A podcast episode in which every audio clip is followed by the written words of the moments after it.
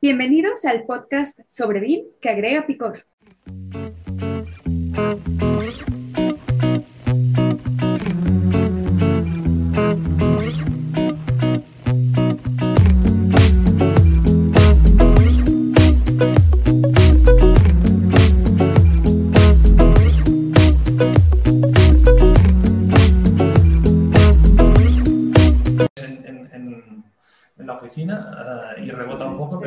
Escucháis bien. Te escuchamos perfecto. Te escucha bien. Vale, vale. ¿Tú nos escuchas bien a todos, a los tres? fantástico, les visualizo bien. Perfecto. Hola, hola, bienvenidos a BIM con Chile y Limón, el podcast donde pretendemos agregarle un poco de Bicor a la industria, siempre buscando enseñar, resolver dudas sobre BIM y su implementación. Y en este episodio número 28 ya, eh, tendremos un invitado muy especial que ahí lo presentaremos. Bueno, buenas. ¿Cómo están? Este es un podcast que está vivo gracias a Edificación Virtual en México y a BWise BIM en Chile, quienes ofrecemos consultoría y, soluciones BIM. Y pues estamos vivos este, a través de las plataformas de YouTube, de Spotify y Apple Podcast. Entonces, este, y bienvenidos a este, este podcast número 28. 28. Ya, muy bien. Muchas gracias. Y bueno, nosotros somos María de Los Ángeles, que lamentablemente aún no podrá acompañarnos, pero le mandamos muchos saludos, abrazos y besos. Claro. Bueno, Carlos Jiménez. A Mayrani Pérez. Y Sebastián Quiroz. Y el día de hoy tenemos a un gran invitado, muy esperado por algunos, el gran David Delgado Endrel. Bienvenido, David, y muchísimas gracias por aceptar nuestra invitación. Bienvenido. Bienvenido, David. Bien, mm, eh, un placer estar con todos eh, ustedes. Eh, muchísimas gracias por invitarme y, la verdad es que con estas conexiones digitales uno se siente como que casi estuviéramos en el mismo lugar. claro que sí. Muchísimas gracias. David, muchísimas gracias, como te dije, por aceptar nuestra invitación. y primero que nada, para la gente que quizás no te conozca aún, pero que te va a conocer el día de hoy. Eh, ¿Quién es David Delgado? ¿Qué, profesión tienes? Eh, ¿Cómo, llegaste ¿Cómo empezaste? ¿Cómo, llegaste a estar en BIM con Chile y Limón con nosotros? ¿Cómo, llegaste, cómo, llegaste al mundo BIM? Eh, y específicamente en estos temas que están ya muy, que gracias a, gracias a Dios ya estamos conversando mucho de Open BIM eh, y también sobre Building Smart. Cuéntanos un poco, David. Bueno, pues uh, esperando que haya un después del BIM con chile y limón y que sea un punto de inflexión para todos uh, muy bueno, ¿no? Uh, pero bueno, bromas, bromas aparte, nada, yo soy un profesional del sector de la construcción como muchos de, de vosotras y vosotros. En concreto soy de formación arquitecto Em, por allá en 2003 fue cuando el ansiado eh, título que eh, este tipo de profesión, cuando la estudias, siempre lo tienes en el horizonte. A ver, cuando uno llega a ser arquitecto, Bueno, pues al final eso llega a base de tanto esfuerzo, ¿verdad? Eh, pero bueno, el camino solo hace que empezar en aquel momento, ¿no? Entonces, por coyuntura, en mi país, que es España, en una región en concreto que es Cataluña, pues había una coyuntura que eh, favorecía el hecho de que si tenías una inquietud por montar tu propia empresa, pues en aquel momento podías hacerlo, ¿vale? Yo siempre lo había tenido en, mente, puesto que estaba siempre trabajando en paralelo desde que empecé incluso la, carrera, tuve la suerte de poderlo hacer en el mismo sector y, nada, acabé los estudios y pude fundar mi mi propio estudio de arquitectura, un muy pequeño estudio de arquitectura, como el de muchos otros en este sector en nuestro país, por lo menos. Eh, y nada, estuve con, estuve con ello pues, durante 13, pues unos 13 años o así, ¿vale? Eh, con, digamos, una monoactividad, aunque la actividad es muy diversa, por pequeño que seas, ¿vale? Haciendo pues, tareas de arquitecto, ¿vale? Desde edificios residenciales, direcciones de obra, bueno, eh, por situaciones eh, diversas, ¿vale? Eh, crisis económicas de por medio, el mundo entero la sufrió y si es que no las seguimos sufriendo, ah, pues reinvenciones, este tipo de, frases o nuevas que hemos introducido en el lenguaje, ¿no? reinventarse, todo esto. ¿eh? En aquel momento ya empezaba a sonar el tema del BIM, ¿vale? Como a, unos u otros nos, ha, llegado el momento. Perdón que te interrumpa, más de qué, hace cuánto tiempo estamos hablando, porque más o menos.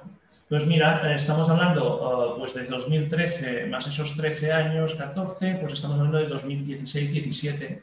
Ah, muy bien. Uh, en, mi, caso. Y además lo recuerdo muy bien, alguna vez, quizás lo, había explicado en algún otro, uh, en alguna otra conexión, eh, eh, recuerdo que mi primer encontronazo con, digamos, Ledim o algo que para mí era nuevo, fue eh, precisamente formándome en la herramienta ArchiCAD a través de unos videotutoriales de un compañero mexicano vuestro, que quizás algunos de vosotros lo conocéis, que es Carlos López Figueroa.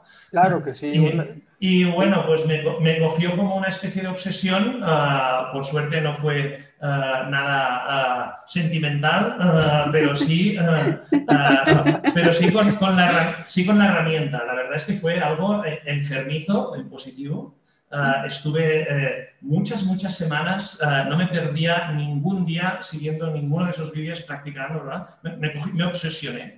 Me obsesioné de tal forma que en dos meses solo, lo recuerdo, porque era, invierno, era diciembre de 2017, eh, y, bueno, yo tenía mi despacho de arquitectura en activo, con proyectos y tal, y dije, esto, esto lo tengo que aplicar, pero, pero ya, ¿no? Oh, pero claro, empezabas a descubrir que eso era la punta de la punta del iceberg. ¿no? Uh, y así empecé con, con esta historia. Disculpa, David. Eh, en tu formación universitaria, eh, ¿tuviste algún software dentro de la malla curricular? ¿Viste algo? El primer, el primer software no digital fue el Rotring, en mi caso, que yo ya empiezo a tener unos años, ¿vale? Empezamos con nada de software, ¿vale? Pero nada, fue al segundo año ya entramos con MicroStation. En aquel momento, eh, eh, oh, eh, de Bentley, claro, que, ¿quién, no, ¿quién, no, conocerá este entorno? ¿no? de hecho, AutoCAD en, en, aquella universidad no se tocaba y empezamos con el, con, el, con el Autosnap de MicroStation, incluso con dos sólidos, con Triforma y demás. Bueno, era, son unos recuerdos muy bonitos. Pero luego durante la universidad, obviamente, pues eh, si hacías este tipo de cosas era solo durante un curso o dos, pero luego eh, no se fomentaba para nada, ni había profesores. Bueno, de hecho, en cierto modo continúa pasando y mirad la de años que han, transcurrido, ¿no? Wow, mm, y luego entonces eh, tomaste esta obsesión por, por ArchiCAD, pero miraste hacia el lado hacia, la, R. Hacia la de, R. Hecho, de hecho, años, años antes, y, esto lo he recuperado habiendo cajones, eh, descubrí que me había hecho algunas instalaciones como las que muchos nos hacemos, ¿verdad? Para probar software en el pasado, ¿eh? Eh, con unos retuladores que se pintan esa cosa que se llamaba CD-ROMs y estas cosas, ¿verdad? Ah, bueno, pues tuve, tuve una especie de, digamos, de coitus interruptus con Autodesk Revit, eh, lo instalé, recuerdo, y estamos hablando de 2006-2007. vi que era como si te dejan probar un, no sé, un Ferrari un día, mm, ¿vale? Pero no sabes ni conducir y dices, wow, ¿esto qué es? Pero esto yo no puedo conducirlo ahora. Eh, esa, ciertamente esa fue la sensación, eh, pero en aquel momento eso no lo vi, no, no, me vi capaz de introducirlo en, en, mi empresa en aquel momento, ni, ni mucho menos.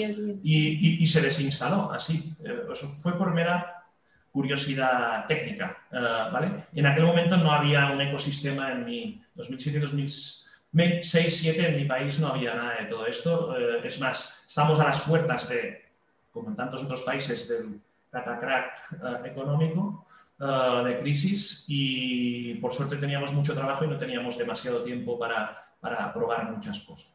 Y fue así, y se desinstaló y seguimos con el CAT 2D durante unos cuantos años más no, no te enganchaste ahí en ese momento. No, no, no, no me enganchó. No quiero pensar el por qué. No sé si. No, me enganché por, Pues no lo sé, tampoco lo analicé en aquel momento.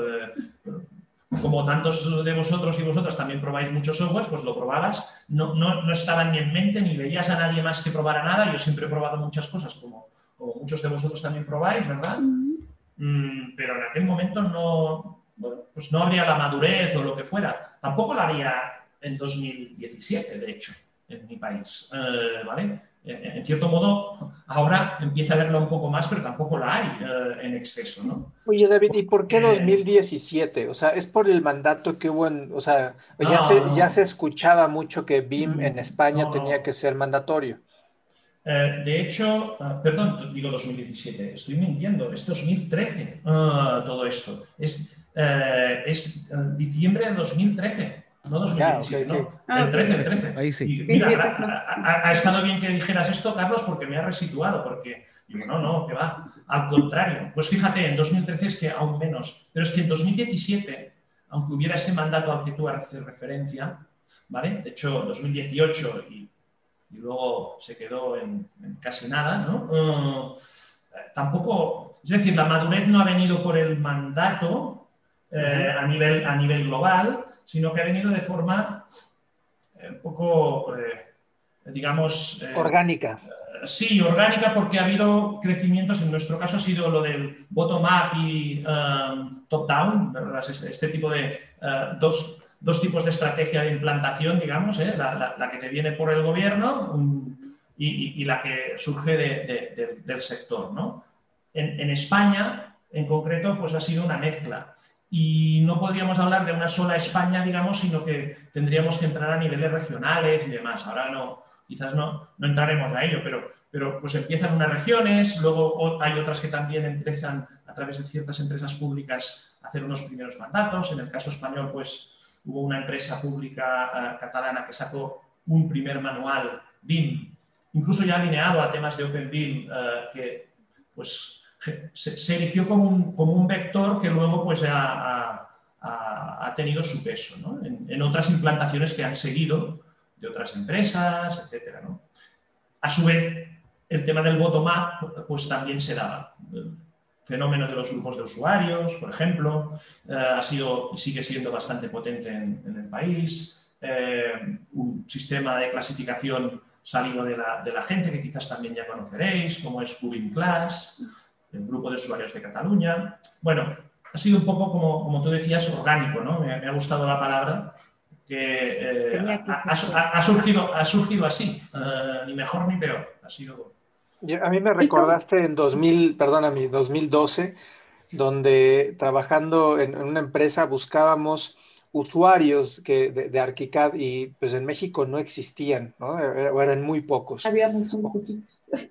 Sí, no, en 2012 creo que tú estabas todavía en la prepa. Yo lo aprendí en 2009. Pero, a fin de cuentas, o sea, te estoy diciendo muy joven. No, pero a fin de cuentas no había gente, o sea, sí había usuarios, pero no había usuarios, digamos, tan, tan desarrollados. Sí, entonces hubo, hubo que irse a España y ahí me acuerdo a un Miquel Capella, me acuerdo a un Javier Marín, me acuerdo a varias personas este, que fuimos a ver a sus despachos para que pudieran desarrollar junto con nosotros los proyectos que teníamos en su momento, pero estamos más o menos por esa época. Y a lo que voy es, ya en España había eh, profesionales bastante desarrollados, con mucha experiencia en, el desarrollo y el uso de, la, de, de, BIM y en ArchiCAD en específico, ¿no? en específico. Había muchas personas que ya tenían años usándolo. O sea, no nomás tres, sino tenían como diez años. A mí, a mí pasa que también en, Chile eh, yo trabajé un poco en, en Archisoft, que, quien era quien traía Graphisoft ArchiCAD a Chile, pero Leonardo en, ese momento cuando vendía ArchiCAD creo que trajo la versión 5, 4,5, que creo que de ahí comenzó. Eh, pero yo creo que nadie entendió bien desde el inicio, obviamente, porque nadie, todos, todos tienen la visión CAD de, del dibujo técnico. Nadie entendió el, el, edificio virtual que ofrecía Graphisoft y por algo quizás no creció tan fuerte como creció el BIM en, hace unos años. Eh, entonces, bajo esa lógica, nadie entendía realmente el, programa. Muy poca gente quizás sabía entender la lógica de ArchiCAD eh, en su momento, de esto de crear un edificio constructivo, construido virtualmente, digo, y luego de extraer la información desde, ese modelo. Todos están enfocados principalmente en la creación de planos.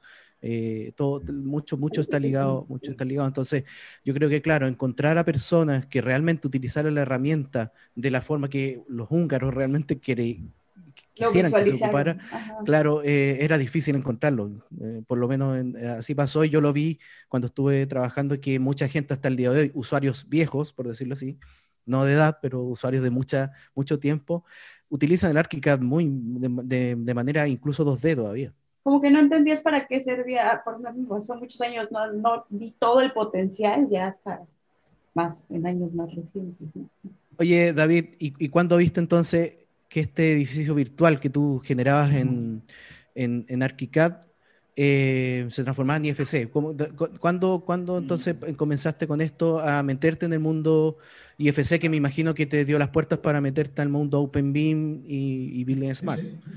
Sí, de hecho, de hecho la, elección, que, no fue una elección, fue un encontronazo, digamos, ¿eh? porque al final esto es la, influencia de los buscadores de Internet, Google, eh, eh, y, lo que te aparece. Y, y, vi con el mexicano y acabó así. Y el hecho de que Graphisoft haya sido siempre una herramienta, bueno, siempre no, pero durante muchos años una herramienta muy amigable ah, mm, con la, digamos, eh, interacción mm, a, este estándar abierto en concreto, eh, IFC, eh, pues yo creo que eso influyó muchísimo. De hecho, que os voy a contar a vosotros, para mí es una herramienta que, que, es muy pedagógica desde el punto de vista del esquema de datos IFC. Entonces, esto que al principio no tienes idea, yo no tenía ni idea de que existía una cosa que se llamaba acrónimo IFC, ni mucho menos, eh, lo aprendí gracias a que estaba en la herramienta muy bien implementado, ah, ¿vale?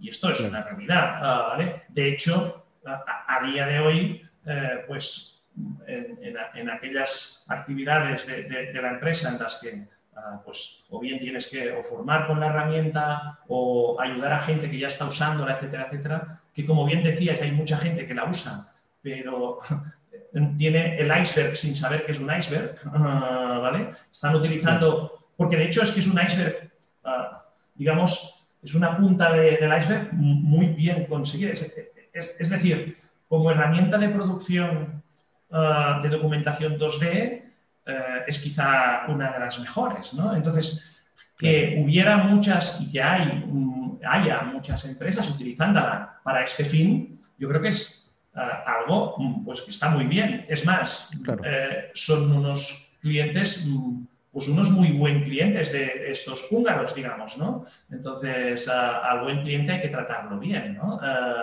y la producción de planos 2D es algo que para mí no es como si dijéramos el capítulo 2 y ahora ya estamos en el 3 y en el 4, sino que forma parte eh, y continuará formando parte, en tanto que es una abstracción del pensamiento humano. Obviamente esto ahora se ha, eh, bueno, empezó ya hace tiempo a, ampliarse, ¿no? Por lo que, bueno, en mi caso, volviendo a tu pregunta, eh, Graphisoft tuvo su influencia, ¿vale? Mi curiosidad mm, ah, tuvo la otra parte de la influencia, si no fuera por eso ya te digo yo que ah, no entra nada, ni en mi despacho, ni nada. Es decir, en ese momento ni nadie te estaba obligando a hacerlo. En mi caso, mi despacho de arquitectura era muy pequeño, eh, dedicado casi 100% al sector privado.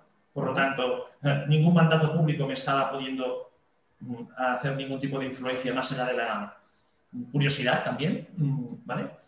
Ah, por lo tanto, fue una autoimplantación. Pero, pero a ver, David, lo que tú hiciste muchas de las empresas no pueden hacerlo. ¿sí? No pueden hacerlo porque no tienen la decisión de hacerlo. Yo te voy a preguntar dos cosas. Una Era, era, eso y la otra, ¿por qué no All Plan? Que también es muy conocido allá. o sea, ¿cuál fue la diferencia? Tocaste Rev y dijiste, no, no me gustó, no me enganché, no, es muy complicado. ¿All Plan lo llegaron a considerar? Uh, también. Allplan lo, lo, conocía no por uso, sino por eh, conocidos que sí que lo utilizaban, pero a pesar de que, mm, por lo poco que yo en aquel momento eh, tenía visto, eh, me parecía una herramienta mm, muy como de, muy adaptada también al entorno que me era propio, que era el de la arquitectura o arquitecto, por lo menos la vertiente que yo conocía de Allplan también está todo el mundo de las infraestructuras y demás, ¿no? Pero, eh, digamos, la vertiente de la arquitectura, eh, pero, pero para nada me parece una herramienta...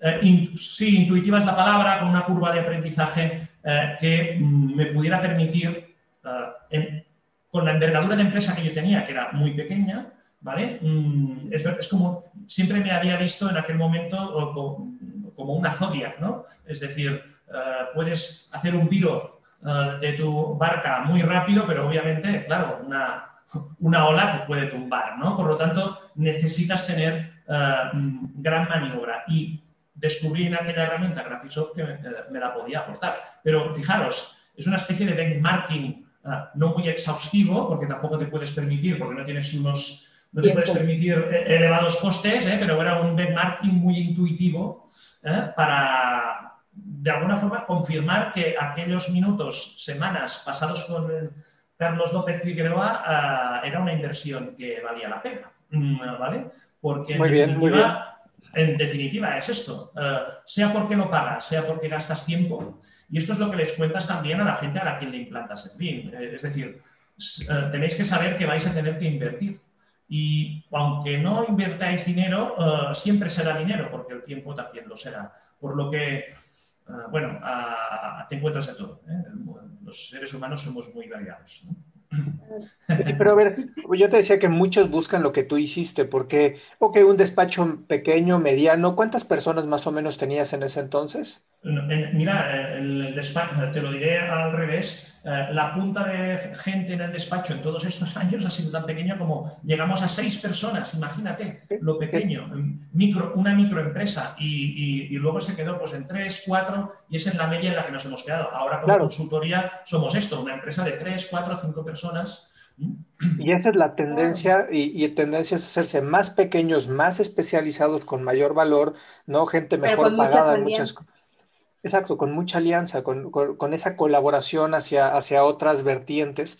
Y eso se, se, da mucho. Pero fíjate, eso es muy importante. Tú hiciste el paso en tu despacho, uno, porque tú estabas decidido a hacerlo, escuchaste a, a, López Figueroa, que ya esperemos invitarlo también a este, este canal. Porque invitando, invitando, invitando. Ha, ha, influenciado a muchísima gente y es un tipazo, lo, saludo, lo saludamos desde aquí. Pero, ¿cómo es que se decidieron y lo hicieron y en cuánto tiempo migraron a una herramienta BIM? De pasar de cada BIM, ¿cuánto tiempo pasó? Pues uh, en mi caso, uh, es que fue muy rápido, porque uh, el propio 2014, porque ya, ya, te dije que estuve como dos meses, me acordaré de aquellas navidades toda mi vida, ¿vale? Pues es que en febrero, marzo, yo ya lo estaba empezando a aplicar a proyectos. Teníamos proyectos tan variados eh, como podía ser una simple eh, piscina para una vivienda unifamiliar hasta la reforma de un teatro o, un edificio plurifamiliar, ¿vale?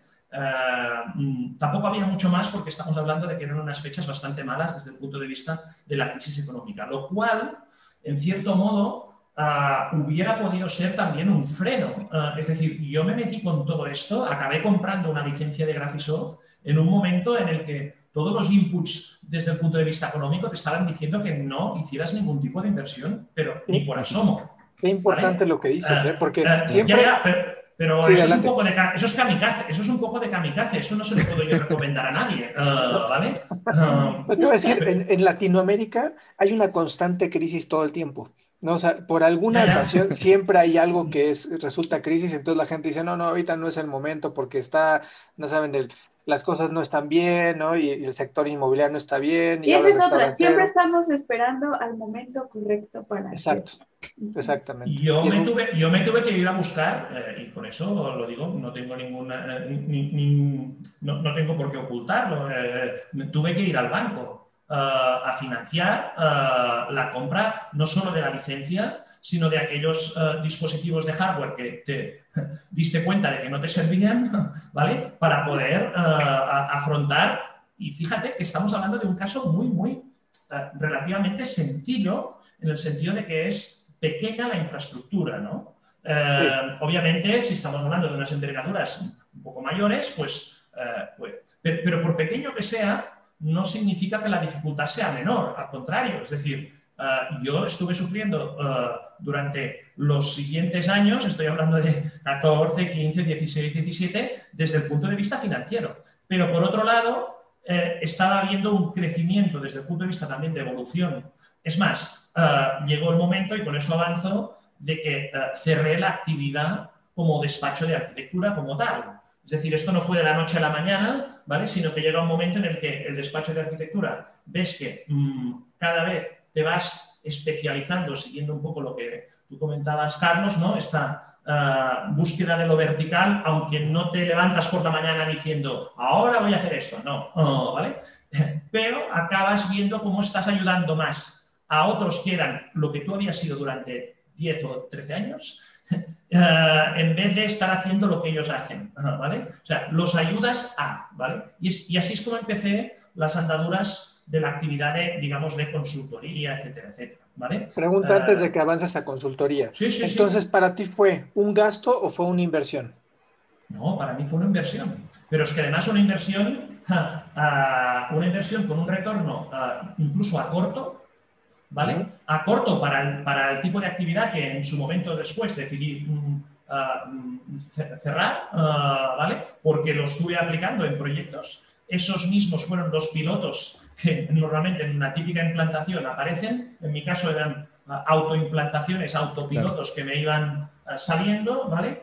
Em, claro, esto es un montón de horas, esto es, esto es inimaginable. O sea, yo, me pasaba, pues, bueno, no hacía fiesta ningún día, eh, esto, claro, no, no, no, no, tuve la suerte de hacer ningún máster, etcétera, ¿vale? Todo fue autodidacta 100%, eh, pero aprendí y sigo aprendiendo muchísimo, ¿no? Entonces, eh, el retorno a largo plazo, a largo, esto de largo desapareció, dicen, ¿no?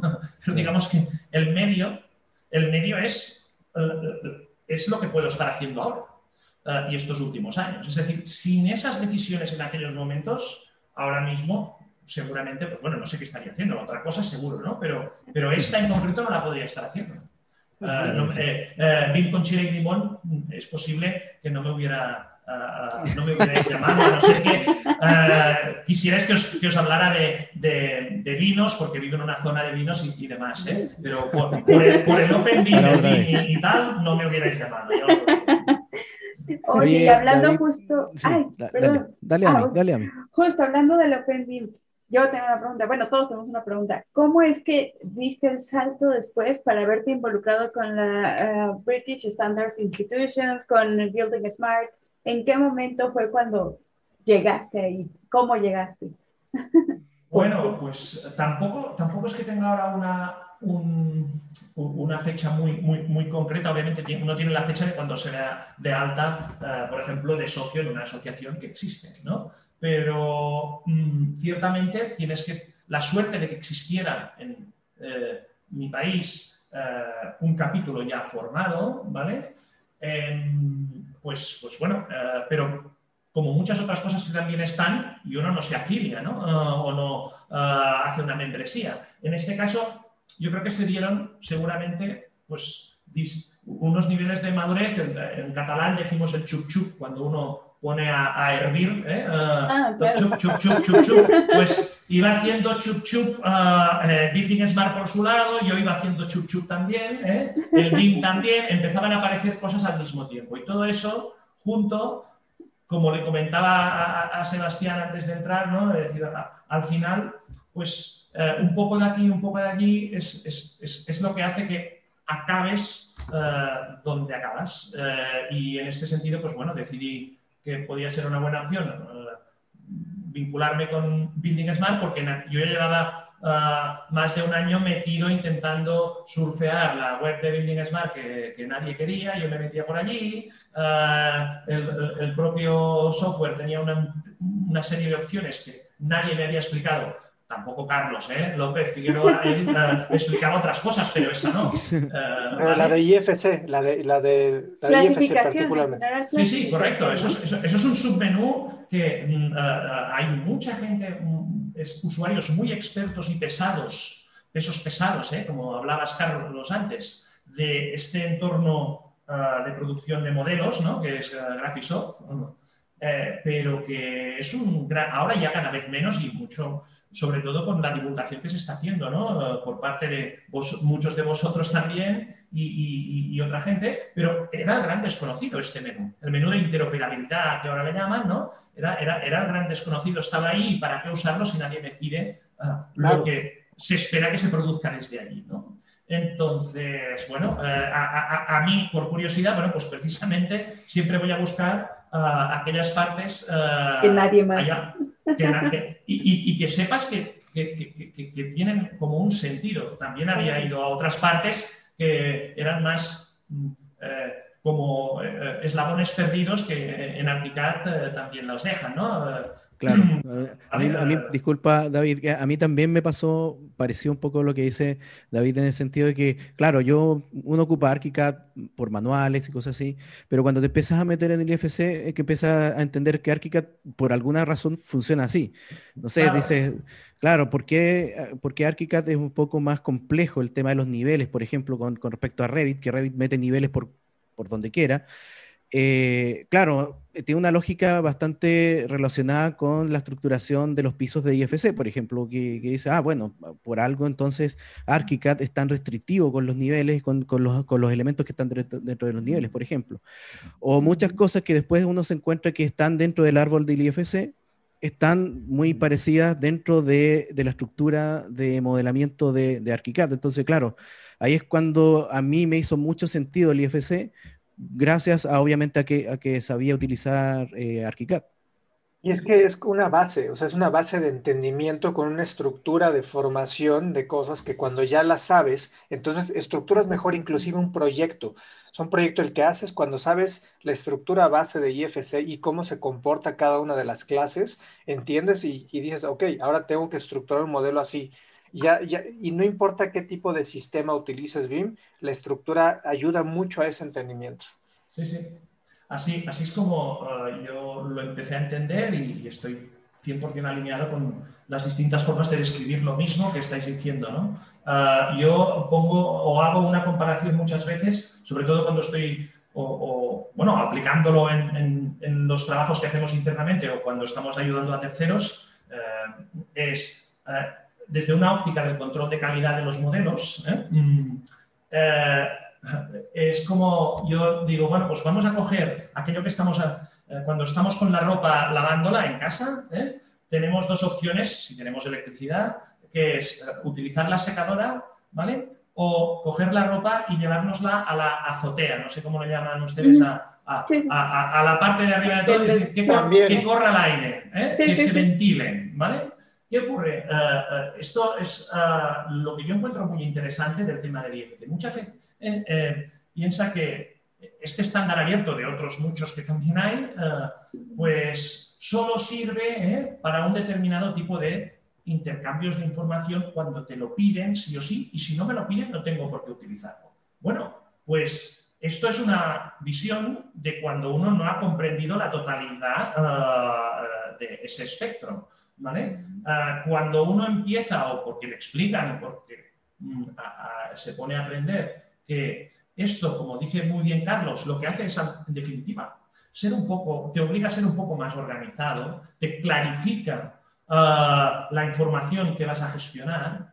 El hecho de sacarlo fuera eh, te permite tener una perspectiva ah, nueva de eh, la misma información que tú ya estabas gestionando. Esto te permite eh, reorganizar la información eh, y, por tanto, desde una óptica del control de calidad, por eso es tan y tan interesante. Incluso yo a veces digo que eh, esto del Open BIM también es bueno para quienes practican, y me disculparéis, el onanismo, es decir, uno solo.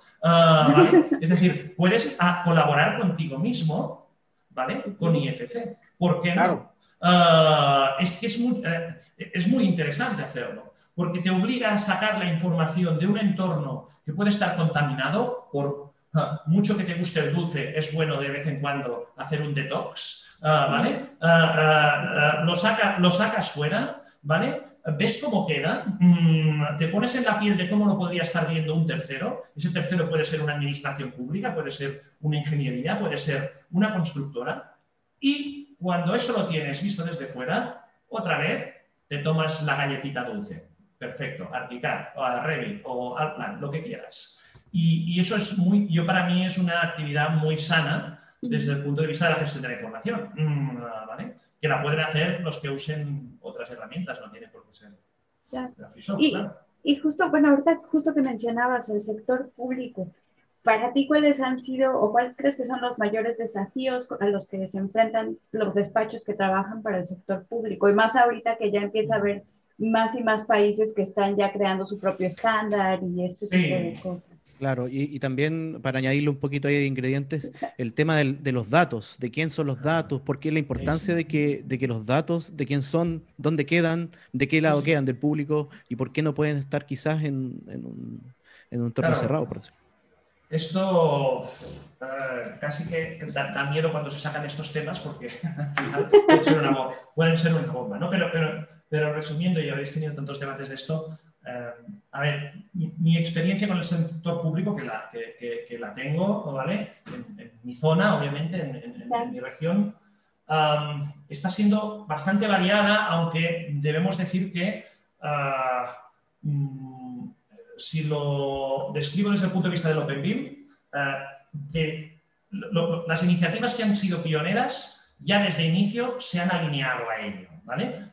Eso destila un poco esa sensibilidad por esto que comenta Sebastián, que es el tema eh, que muchos llamamos la gobernanza de los datos. ¿no? Eh, obviamente no a un extremo, pero sí por lo menos por algo hay que empezar. ¿no? Es, el nuevo oro, es el nuevo oro. Claro, claro. Eh, pero, pero esto, yo pongo una, comparación, ver, no sé si puede servir, yo creo que sí, que es como que uno es el titular de propiedad de un piso o de una vivienda, pero no le dan las llaves para entrar y salir de él. ¿Vale? Pues sí, sí, muy bien. Yo aparece, mi nombre ahí como que soy el dueño ah, de ese piso, pero resulta que no puedo entrar y salir. Tengo que pedir permiso para entrar y salir de ese piso, a coger las cosas o a entrarlas, etcétera. ¿no? Esto con, el tema de los datos y, los entornos propietarios y demás puede suceder, y sobre todo desde la óptica de, lo público, puede suceder eso. Es decir, ah, se, eh, se manejan contratos de décadas, algunos de ellos, ¿vale? Ah, con entornos de software y ahí ya nos iríamos incluso más allá del BIM, ¿eh? Ah, que es a donde va el BIM también, ¿no? A la gestión de datos. Claro, claro, pero gestión de datos a, muchos niveles, es decir, RPs, etcétera, etcétera. ¿no? Entonces, claro, ¿cómo esto ah, no se es consciente desde la óptica pública de que es, como dices tú, el nuevo oro? Obviamente, como es el nuevo oro, todo el mundo quiere tener Ah, quiere ser dueño de ese tesoro. ¿no? Ah, pero claro, lo público es un, es un ámbito muy especial ah, y, yo creo que en, Europa, que hay muchas Europas también, ciertamente, ¿vale? Pero yo creo que en, Europa por lo menos eh, hay una sensibilidad, ya sea por las propias directivas europeas que, siempre intentan empujar, eh, pero también tenemos el mercado. Por lo tanto, esto es el yin y el yang, ¿eh? el, efecto mercado también existe allí pero ciertamente la, potencia de ah, esa sensibilidad pública en cuanto a la gobernanza de los datos cada vez es más, más potente. Y yo creo que esto mm, va a ser muy positivo porque ahora ya no hay vuelta atrás. Ah, ciertamente todos tenemos nuestros, nuestras pequeñas dosis de escepticismo porque ah, los músculos del mercado siempre son muy fuertes, ¿verdad? ¿vale? claro que sí. El mundo de los vendors eh, eh, es muy potente. El tema de los estándares eh, de facto versus los otros, bueno, es un debate que, si queréis lo podemos tener, pero vamos, el camino se hace al andar. A mí me interesa preguntarte algo. Hace poco estuve, bueno, estamos haciendo una alianza junto con Perú, con, con el ILPIE, que se encarga de hacer este, pues, muchas consultorías y llevar mucho, muchas competencias al, al, al, ámbito empresarial. Pero uno de los, eh, de los diplomados que se dio es que las, las, empresas de arquitectura y construcción pudieran también formarse como consultores, consultores técnicos en algunas cosas. La parte de BIM es importante, o sea, el BIM to field, o sea, llevar, llevar BIM al campo, a, la, a la, mano de obra va a ser, va a ser muy interesante. Pero empresas consultoras, tú migraste de ser el, típico eh, despacho de arquitectura o empresa de arquitectura hacia una especialización que es la consultoría, sobre todo en temas de digitalización o metodología BIM. ¿Sí? Y, eso es muy, muy interesante porque hay una alternativa que tú decidiste tomarla por convicción, no por necesidad como tal, sino esto me gusta, ¿no? Te, metiste horas y horas y horas dentro de la investigación de tus propios sistemas y mejoras, viste, diste un paso muy importante hacia el Open BIM, o sea, al, decir, no es una plataforma la, solución, sino es, es una base en general que es el, el sistema abierto, los estándares, este, y ahora estás haciendo consultoría de muy buen nivel a, varias empresas. Entonces, ¿tú recomendarías a, empresas de arquitectura que también vieran hacia allá, hacia ese tema de consultoría? Mm, a ver, eh, lo recomendaría, mm, pero no como salida única, obviamente, ni mucho menos, eh, pero sí que para aquellas empresas que realmente ya sea porque eh, han sufrido o están sufriendo un, o, deben resituarse en el mercado, deben reposicionarse porque eh, en el mercado en el que están o en el sector del mercado en el que están, pues no les están yendo bien las cosas o lo que sea, o, quieren ah, mm, transformar en mucho más consistentes su estrategia en el mercado en los ah, siguientes años y tras un análisis, porque siempre hay un análisis, nos guste más o menos analizar, ah, sin un análisis lo que vamos a hacer es ir con bueno, pues un poco a, las suertes, ¿no? Eso ya dependerá de cada uno como le guste, pero un mínimo análisis tiene que haber. Entonces, si ese análisis, ah, desde el punto de vista de los recursos solamente, eh, cuando digo los recursos, es a los recursos humanos que conforman esa empresa, eh, ve que el denominador común de esa empresa, el perfil, el profile de esa empresa, eh, es un profile muy, muy, muy, tecnológico, muy sensibilizado con el aspecto de clarificar la transferencia de conocimiento internamente, ah, ¿vale?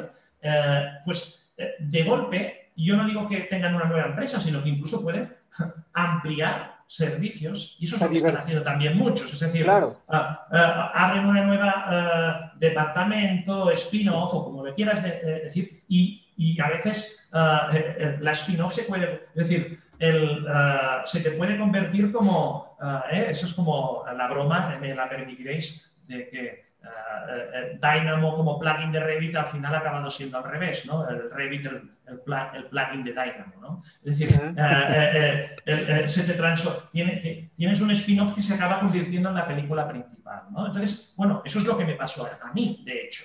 Uh, muy pequeña.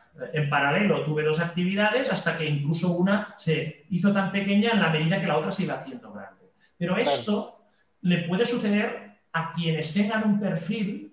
Yo tengo clientes de arquitectos e ingenieros que ellos no tienen nuestro perfil, aunque también son muy tecnológicos, etcétera, pero tienen un, un mindset muy, por ejemplo, eh, cercano al diseño y no se quieren alejar de ello, es más, son muy buenos en ello.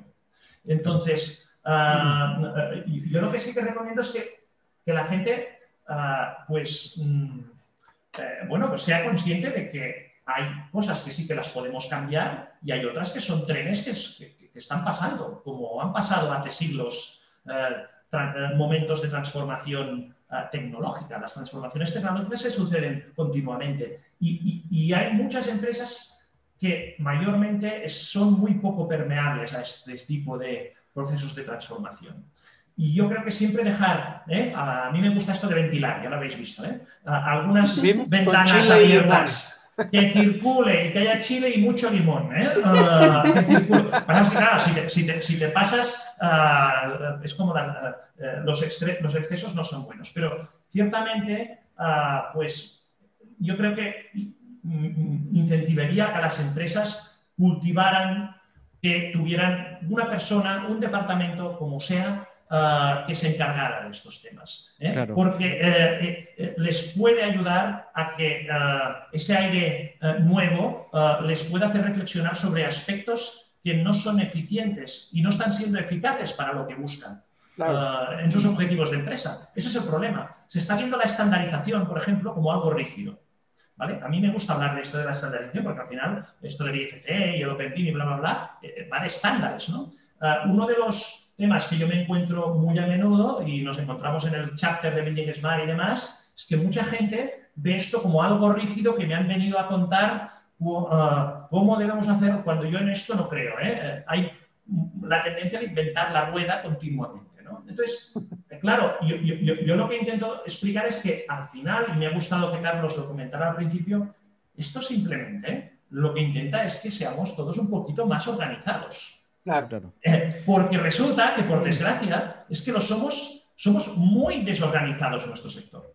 por mucho, que, que, generemos edificios de muchas toneladas y que no ah, muramos cuando nos vamos a dormir, ah, porque no se nos caen las toneladas encima, pero es muy desorganizado esto. ¿eh? La, autoconstrucción, y a veces esto, yo veo esto, es ah, el comprar un software, adquirir un software es relativamente sencillo y ahora más que los precios van, van bajando y casi todo se va yendo a, las cloud services, ¿no? Pero es como dar un coche a una persona, un, una persona de 14 años, 15 años, 16 años, que no sabe que hay leyes y no sabe que hay reglamentos y se pone a manejar. Y se puede manejar y no sabe lo que son los pasos de cebra ni, los máximos mínimos. Y eso es lo que pasa. Y yo estoy totalmente de acuerdo contigo en el tema de estándar. Y claro que en el momento que los tratas de normar y decir, oye, tú ibas a 120, nada más puedes ir a 40, dicen, oye, pero ¿cómo es posible si yo tengo, yo puedo hacer esto? Y lo mismo pasa con el tema BIM. Van, toman un software y hacen pedazos todo, todo, todo, lo que es la, la, metodología se necesita estandarizar. Oye, yo, yo, quería que no se me quedara en el tintero algo que, que tocaron anteriormente el tema de la digitalización de, de, esta empresa. Hay ejemplos muy claros que fusionan un poco estos temas de, de los distintos servicios, que obviamente pueden ser, son más grandes, eh, como por ejemplo Bond Bryan en, en, en UK y también en, en Simon, en Siemens, no sé cómo, cómo decirlo, que tiene distintas plazas en, en, China, donde la digitalización o la estandarización la tienen muy íntegra dentro de los procesos que, que, que desarrollan ellos. Eh, con una base de digitalización muy importante que también, que también tienen, tan, en cuanto en diseño, claro, tú ves los edificios de encima, quizás Grasshopper y, con un diseño un poco más allá, y, y, Bond Bryan quizás con edificios un poco más conservadores, pero que también tienen muy, que son muy, muy bonitos, muy, muy pragmáticos, pero, pero lo que tienen ellos es que eh, abordan muy bien todos los temas, tanto diseño como la digitalización de, de sus propios despachos. Entonces, claro, van muy de la mano y, y Von Bryan también tiene, tiene, tiene, bueno, me imagino que es una empresa muy grande, pero tiene despachos, eh, o sea, perdón, grupos de, de expertos net, temas, para temas totalmente de datos o de digitalización o de estandarización, eh, data análisis, eh, etcétera. Entonces, claro, puede, se puede llevar esto y no solamente irme por un campo nomás, sino que también podemos empujar el, el carro de, las distintas formas. O sea, yo creo que Bond Bryan es una de las empresas que mejor eh, tienen este, tema de la estandarización arraigada dentro de, los procesos, o sea, de la que yo conozco. Sí, sí, es, un muy, es un, bueno, de hecho es un e, e, excelente ejemplo. Los dos que son de envergaduras muy distintas. A, los chicos de Enzyme, que son muy amigos míos además, es otro ejemplo distinto al de Von Bryan, pero que en definitiva de tus palabras, a, mí lo que me gusta es que subrayes el hecho de que una vez se ha interiorizado la cultura de la estandarización, a lo, contrario de lo que puede parecerle a alguien desde fuera, que es que va a coartar la creatividad, sobre todo a la gente que viene del el mundo, sobre todo del diseño, arquitecturas y demás. Es decir, ven el concepto de la estandarización como una especie de rigidez que va a coartar Ah, el, concepto creativo. Todo lo, todo lo contrario. En el momento en el que has tragado saliva, eh, el chile y el limón ya lo tienes ah, dentro, ya lo ves todo distinto porque los tienes totalmente sistematizados. Ah, porque no nos confundamos, esto va, y no lo hemos hablado en todo el rato, y yo eh, supongo que también algunos de vosotros lo tenéis en la cabeza, esto va de procesos. Y ese es el tema, es decir, Mm, muchos, por no decir casi todos, nos hemos aproximado a esta cosa del BIM, que vete a saber cómo lo llamaremos en futuro, ¿no? a, través de un, software, ¿no? En un momento de la historia en el que de momento estamos compartiendo la información mediante archivos, ya cada vez menos, uh, o vamos virando a, otro tipo de intercambios de información que ya no están basadas en archivos, ¿verdad?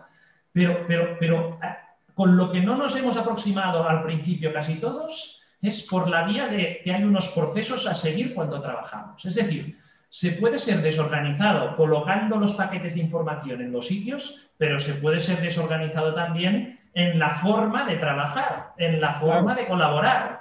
Y esto segundo es, para mí es uno de los temas que ah, es el menos prioritario y para mí es uno de los incluso más importantes, ah, Abordar una forma incluso más estandarizada de desplegar los procesos en las empresas. Eso no significa que las empresas, todas ellas, deban funcionar igual, no, Ah, sino que ah, no vayamos a inventar la rueda cada vez cuando resulte que hay ciertos aspectos en los que tu empresa no se diferencia de las otras 1.500 empresas que hay en esos en, tu país que estáis haciendo lo mismo, ¿vale? vas a inventar, o sea, hay un montón de empresas que están perdiendo, no, tirando dinero simplemente porque no están aplicando procesos de, eh, perdón, no están aplicando una estandarización de procesos en sus actividades. Y luego es posible que usen IFC o no. Mm, si además lo usan porque le ven sus ventajas, pues perfecto. Pero es que ya solo con lo de los procesos,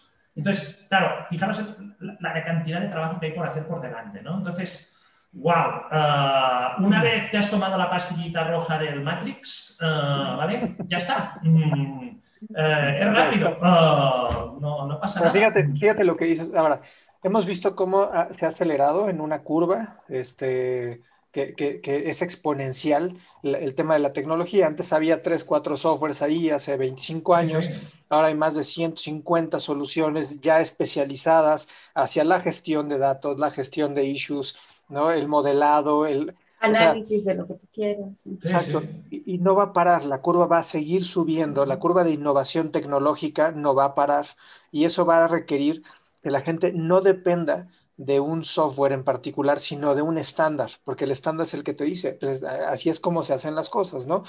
Pero eh, iba a haber más espacio para consultorías donde asienten a la realidad de las cosas ¿sí? Donde cada uno tenga opciones, múltiples opciones de qué sistemas quieren utilizar, de modelado, de revisión, de management, de gestión, pero que no estén ligados a, una tecnología, porque la tecnología es tan cambiante que si yo me digo una tecnología, ya en dos años ya estoy fuera, ¿no? Ya estoy, y, posiblemente hay tecnologías que se, que, que terminen siendo obsoletas, ¿no? Como las Blackberries, ¿no? En algún momento que todo el mundo si, alguien era especialista en BlackBerry, en 2010 se quedó sin trabajo, ¿no? Entonces, lo mismo pasa con la tecnología. Los estándares y el, partir de una base de estandarización hace posible que haya futuro de entrada, ¿no? Y la otra que haya un entendimiento de base y no sean nada más las hojas del árbol la que yo esté mostrando, sino que yo te muestro el tronco y las, y las raíces del por qué hacemos las cosas, ¿no?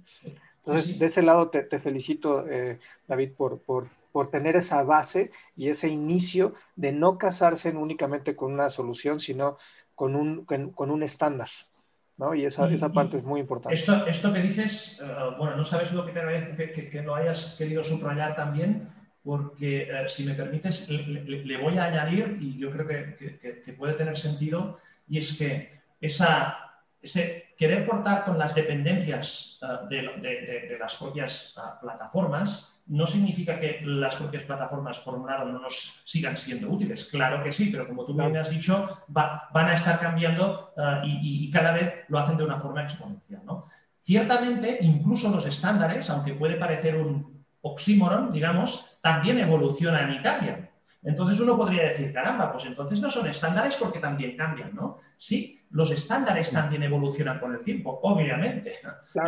las sociedades evolucionan y los entornos tecnológicos también. Pero el hecho de ah, arrimarse, digamos, al tronco del árbol, ah, el cual a su vez también puede ir ¿eh? Ah, adaptándose como los estándares también. El caso de Everything Smart y los estándares que se desarrollan en este marco, eh, es un buen ejemplo. Es más, estamos viviendo ahora en un momento de punto de inflexión, que es un punto que yo le llamo punto gordo o línea, porque no es un solo año, no es una cosa de tres meses, quizás dure tres, cuatro o cinco años. Estamos al inicio de este bloque de tres, cuatro o cinco años, en los que eh, ahora mismo este IFC que hablamos, esto viene de una tecnología de los años 90, estamos ya en el 2021, ¿vale? Fijaros el delay que tenemos en este sector, ¿vale? y ahora parece que hay una eclosión de que se empieza a entender el Open BIM en determinados puntos del mundo, pero a su vez, en el seno, en el seno perdón, de, la casa donde se fabrican estos estándares, que se fabrican con la industria, porque no es un sitio aislado, ya se está poniendo no solo en crisis, sino desarrollando la nueva ah, dirección que van a tomar los estándares en este nuevo momento de curva, como tú muy bien has dicho, mucho más exponencial. Es decir, cómo tener la visión para que dentro de cuatro, cinco y seis años ah, lo que manejemos esté alineado con lo que esté sucediendo. Es, espectacular, porque tienes que empezar ahora, no te puedes esperar a, seis años. ¿Cómo ahora puedes tener la visión para evolucionar algo para que no te equivoques y, hayas perdido tiempo en los siguientes tres? Vale, bueno, pues se está haciendo este tipo de trabajo y para que la gente entienda el nivel de complejidad que tiene esto. Yo esto lo digo para que, no sé, que la gente lo analice. Cuando alguien le viene una empresa de software, sea, se llame como se llame, se llame Graphisoft, Autodesk, etc. Yo no estoy en contra de ninguna, al contrario, las uso, muchas de ellas. Pero no van a solucionar la industria una sola empresa, por muy grande que sea. La cosa es tan compleja. Ah, los dominios del mundo de la construcción son tan amplios y tan distintos. Si bueno, si vienes, ya, ya los ya los veis, ¿no? el dominio de, ferroviario, por ejemplo, es espectacular. Es un, es un conjunto de, subdominios de construcción todos en uno solo. Pero claro, está, el de los puentes, está el de los aeropuertos, está el de tal. Eh, y, que venga una empresa y diga que ellos lo resuelven todo, pues, pues yo sinceramente no, o sea, no, me, no, no, te lo puedes creer, por mucho que aporten soluciones. Pero se están dejando muchos otros aspectos como muy bien también habéis subrayado como el de la gobernanza de los datos, eh, obsolescencia tecnológica, etcétera, etcétera, etcétera. ¿no? Entonces, esto tiene una complejidad muy grande y se puede abordar desde lo más pequeño. Ah, o sea, la gente que no le tenga miedo a esto, que esto no es cosa de grandes empresas, esto es cosa de todos, seamos grandes o pequeños. Yo, yo bueno, insistimos mucho en que es la parte educativa donde tiene que formar la semilla para que la gente diga, oye, yo me quiero especializar en datos, el uso de datos en la construcción, por ejemplo, ¿no? O la energía, eh, energías renovables y el uso de análisis energético con metodología BIM, o, no sé, la gestión de calidad en la construcción con el uso de módulos digitales. O sea, viene una, una, gama de especialización súper importante. Mm, sí. sí. Tienen por escoger, eh, vamos, eh, y, bueno, y luego el hecho de que ahora podamos estar conversando aplicado al mundo que, que, les voy a contar, al mundo de la empresa y al mundo de la construcción, el hecho de las, del trabajo remoto, franjas horarias, etcétera, o sea, esto, esto le da la vuelta al calcetín para todas aquellas empresas que quieran ah, no solo evolucionar su empresa, sino fundar una nueva, etcétera. Es, espectacular. Puedes estar colaborando con gente del sudeste asiático. Ah, ah, obviamente, depende del entorno de país en el que estés. si no hay una buena internet, eso pues no te va a ayudar, pero bueno, puedes remar para que haya una buena internet. o no lo sé, hay muchas cosas que hacer. Y, el fenómeno de la internacionalización, yo creo que, eh, porque en definitiva, cuando hablábamos de estándares, un estándar es algo eh, que eh, ha llegado a un consenso entre varios, porque si solo lo usas tú, ya no es estándar, es tu casa.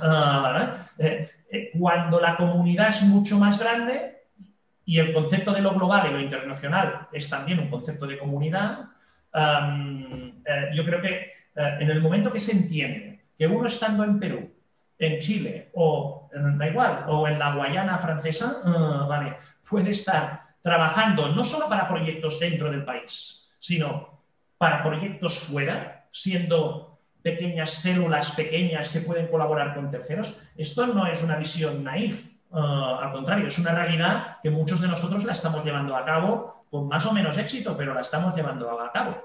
Por lo tanto, yo, bueno, eh, invito a que la gente lo intente. Ah, es que ahora lo tienen más fácil que antes.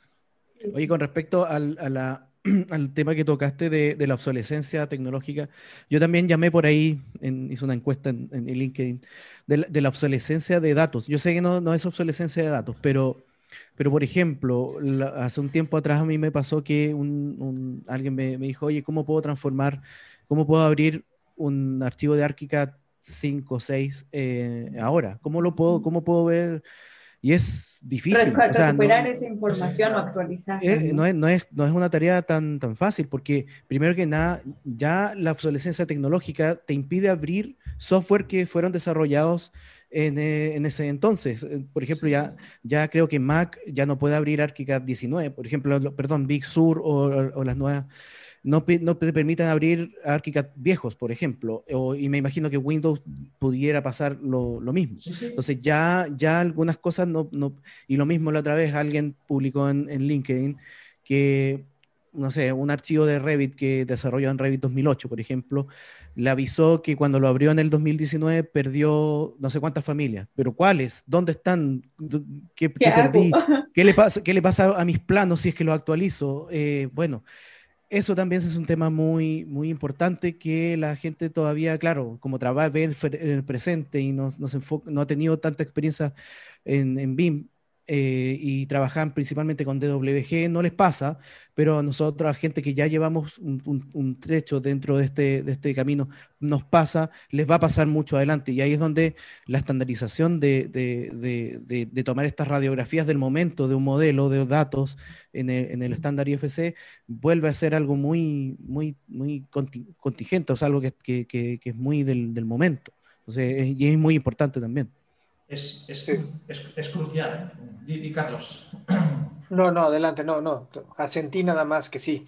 Correcto. Sí, sí, yo, no, puedo estar más de acuerdo. Eh, es más, en mi caso tengo que reconocer que soy un poco más extremista en este, un poco más radical en, eh, esto y, sé que no siempre eso puede aplicarse a, todos los entornos, pero digamos que este, este, esta cosa que pasa incluso en entornos del mismo eh, software o, fabricante, eh, pasa en Graphisoft, pero pasa en Revit y pasa en, tantos otros, ¿verdad? Mm, claro, ¿qué ocurre? Eh, tenemos una aversión en el sector, yo esto lo percibo, ¿vale? Al retrabajo, al rework. Y es bastante, es bastante lógico, porque uno tiene la sensación de que va a trabajar otra vez, ¿no? Va a hacer lo mismo otra vez. Es decir, claro, es que si no lo puede abrir, no lo puede aprovechar y tal y cual. Claro, eh, mm, pero muchas veces se deja de hacer un análisis previo. A mí me gusta lo, de siempre lo de los análisis previos. Mucha gente me dice que a veces eh, no, pierdes un poco de tiempo. Pues, para mí no se pierde nunca tiempo, porque te da un poco más de perspectiva y puedes acertar un poco más en la toma de decisión. ¿no? Em, y te puedes ahorrar más de un paso. Es, es, verdad que te puedes perder en el intento. ¿eh? Pero digamos que si analizas lo que tienes que hacer, puedes en muchos casos llegar a la conclusión de que ese supuesto retrabajo, de hecho, no te lo vas a ahorrar porque, eh, primero, eh, pongamos un ejemplo, ¿de qué año era eh, ese conjunto de paquete de información que vas a querer aprovechar?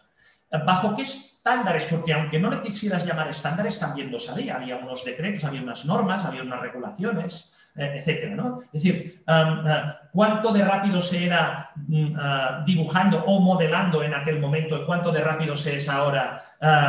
por lo tanto, ya no es tanto un retrabajo, al final vamos a calcular el número de horas, ¿no?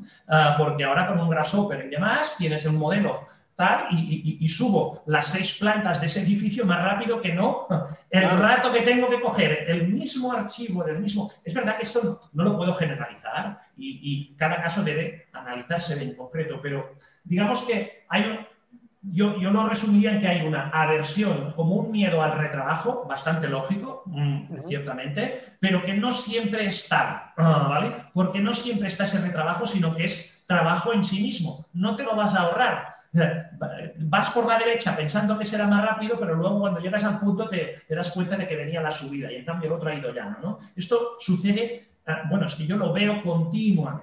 Gente que por no querer ah, ir por el camino que al igual le ha sugerido, se quedan en el otro, pero resulta que luego tienen que estar contratando a alguien que les esté programando unas familias o ah, unas, unas definiciones algorítmicas que, por cierto, como les marche ese chico o chica del despacho, es verdad, van a encontrar a otro porque no hay nadie reemplazable, ¿no? Pero digamos que se requiere un conocimiento también muy, muy, muy específico para abordar todo esto que parece tan fácil ahora del, ¿eh? Ah, de las definiciones. Bueno, bueno, cuidado, porque ah, hay que aprender y aprender quiere decir que hay que especializarse también. Muchas oportunidades, pero también muchos riesgos ah, cuando se va por estas vías de ponerle muletas al cojo, ¿no? Bueno, bueno, pues yo prefiero ir al fisio, al fisioterapeuta, a ver si me puede arreglar la, rodilla, ¿vale? Eh, porque si no, no voy a hacer muchos kilómetros, ¿no? Y esto está sucediendo mucho eh, en, empresas, constructoras, arquitecturas, esto no es exclusivo de despachos de arquitectura ni mucho Oye, David, ¿dónde, para, ir cerrando, porque, o sea, creo que podemos, podemos platicar toda la tarde con, y todo, o sea, estamos, encantados de todo eso, pero a mí me gustaría saber dónde te puede encontrar la gente, o sea, dónde puede encontrar a David y a su empresa. ¿Sí? Para saber, pues, me imagino que haces pues, consultoría y ahora puede ser consultoría en cualquier parte del mundo, ¿no? Sí, sí. De hecho, de hecho, de hecho bueno, eh, físicamente, como todos estamos en, algún sitio, eh, físicamente estoy en el área de Barcelona, en, en, España, en la región de Cataluña. Ahí tengo uh, mi, mi despachito, pero obviamente la actividad, de hecho, nosotros el coronavirus, que por primera vez ha salido en la, en la sesión, la palabrita, no nos, no nos afectó desde el punto de vista de cambiar nuestro uh, ADN o forma de operar. Ya desde, desde, desde, incluso ya siendo despacho de arquitectura ya trabajamos remotamente, ¿vale? y, y, en aquel momento trabajábamos a nivel local. Desde que fuimos consultora, y eso no fue de la noche a la mañana, sí que es cierto que se nos abrió la posibilidad de trabajar internacionalmente, Uh, por lo que estábamos hablando antes, es decir, la facilidad con la que eh, el entorno digital eh, eh, pues nos lo pone. Por lo tanto, mm, nosotros estamos trabajando para cualquier país del mundo siempre y cuando pues, haya mínimamente o el castellano o el inglés de por medio, porque son las lenguas que, más o menos el, el, equipo dominamos. ¿vale? Y si no las hay, eh, por ejemplo, estamos trabajando con Israel y, nos, y, nos, pasan documentación que está en hebreo, que empieza por la, eh, que va de derecha a izquierda, ¿vale? Pues también estamos haciendo scan modelados para temas de, de, estimaciones, costes, etcétera, para un país que hablan en hebreo. por lo tanto, si esto se puede hacer, pues se pueden hacer muchas otras cosas. Por lo tanto, nos pueden encontrar en, en, nuestra página web y nada. Sí, la tienes en, tu fondo, de, www.dv.cat, pero vamos, hoy día, hoy día, es muy fácil encontrarnos y si no, David Delgado vendré y en LinkedIn, yo soy un uh, usuario bastante intensivo de las redes como muchos de vosotros. Y... David, ya para ir cerrando, como dijo Carlos, ¿cómo es el futuro? ¿Cómo es el futuro? Pues, yo, creo que la, pregunta es cómo te gustaría el futuro en la construcción con respecto a, enfocado al Open Beam y cómo lo realmente lo ves. Suerte que la construcción, disculpa, ves una batalla. Ya, ya, ves una batalla al final. Va a ser una batalla, va a ser una batalla continua porque el propio sector, el, ADN que tiene, o sea, es, es, es muy complejo. Es un sector, no porque seamos los peores, no somos los peores, es que tiene una complejidad que es la que ha hecho que estemos seguramente en la cola uh, de uh, la industrialización. Uh, ¿no? Esto en sí mismo le confiere un, tono que hace que los próximos años, pues sí que continuarán siendo muy complejos, pero por otro lado, vamos, a todos estos profesionales sean mayores o menos ¿eh? en cuanto a edad, ¿eh? porque eh, esto, yo estoy viendo que gente de 50 años está reinventando eh, y de 60 y, tiran para adelante. es apasionante, o sea, lo que viene, y yo creo que ha sido, no sé si ha sido Carlos o alguien de vosotros lo ha dicho, es decir, el abanico se ha ampliado tanto que mm, poder escoger es, o sea, hay muchas cosas en las que escoger. El tema es cómo uno se hace su propio autoanálisis personal como profesional, ah, cómo analiza el entorno en el que está y ve si en aquel entorno en el que está puede continuar ah, evolucionando como profesional o si tiene que saltar a otro o cómo puede hacer para realmente seguir evolucionando. Yo creo que está lleno de oportunidades, pero obviamente para aquellos que quieran ir muy, muy, muy rápido, pues quizás vean que no pueden ir tan rápido como querrían, porque nuestro sector es, es una momia muy, muy, muy vieja, ¿vale? Y, y, le va a costar transformarse, pero ya lo está haciendo.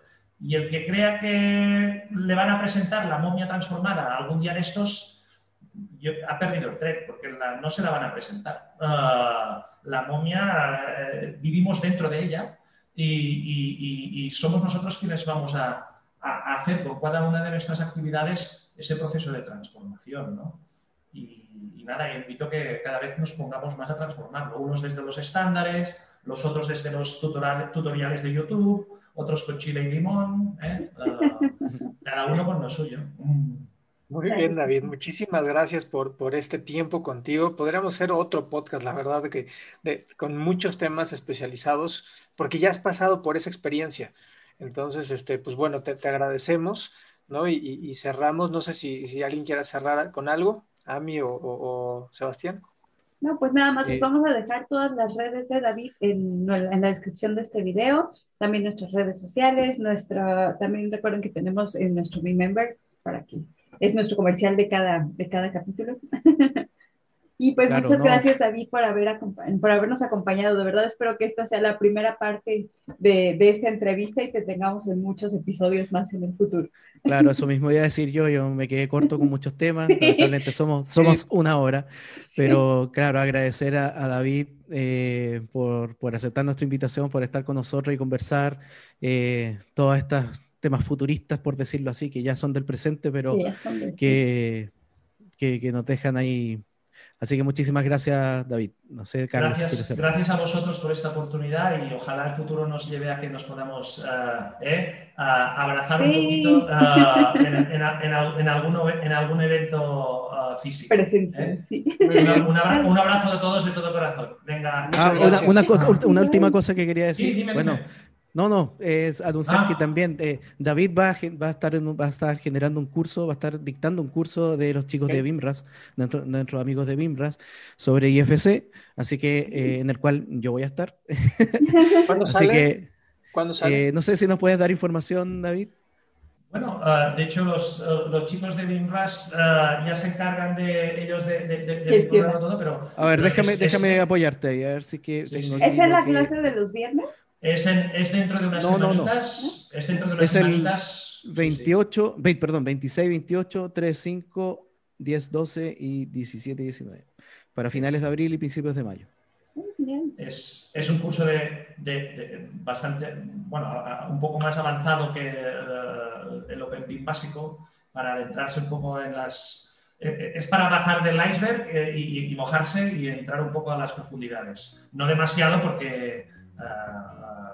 No nos vayamos a, resfriar, ¿no? Pero, sí, sí, así que nada, aquellos que quieran meterse en el berenjenal este de las profundidades del IFC y demás, pues sí, sí, ahí estaremos. O sea que encantado de que estés por ahí, Sebastián. Ya bueno, lo veremos. Muy bien. Perfecto. Muchísimas gracias, David. Te mando un fuerte abrazo. Gracias, este, Sebastián, a mí. Nos vemos en el siguiente capítulo. Así es. Hasta luego. Chao, chao. Bye. Adiós.